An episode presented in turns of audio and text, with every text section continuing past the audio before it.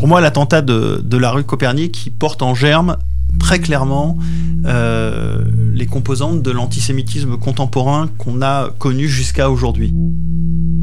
Ce que la victime d'un crime veut, c'est que la justice passe.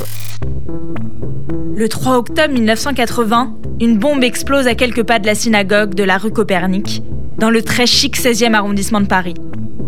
Cet attentat est le premier attentat antisémite de cette ampleur depuis la Seconde Guerre mondiale. C'est évidemment un attentat antisémite. Il n'aurait pas choisi une synagogue pour viser l'État d'Israël. Les oubliés et les silencieux. Les oubliés parce qu'on a, on a été complètement oubliés de toute cette question de procédure, et les silencieux parce que eh ben, on n'a pas été, pas été considérés comme des victimes, et on s'est tout de suite remis dans la vie normale, et donc euh, on n'a rien dit.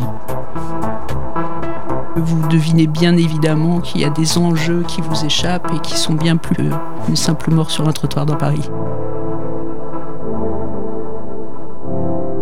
Dès le 4 septembre 2023, retrouvez la nouvelle série documentaire de RCJ, Copernic, l'attentat, le procès, de Victoria Géraud-Velmont et Laurence Goldman, à retrouver sur toutes les plateformes et sur RCJ Studio.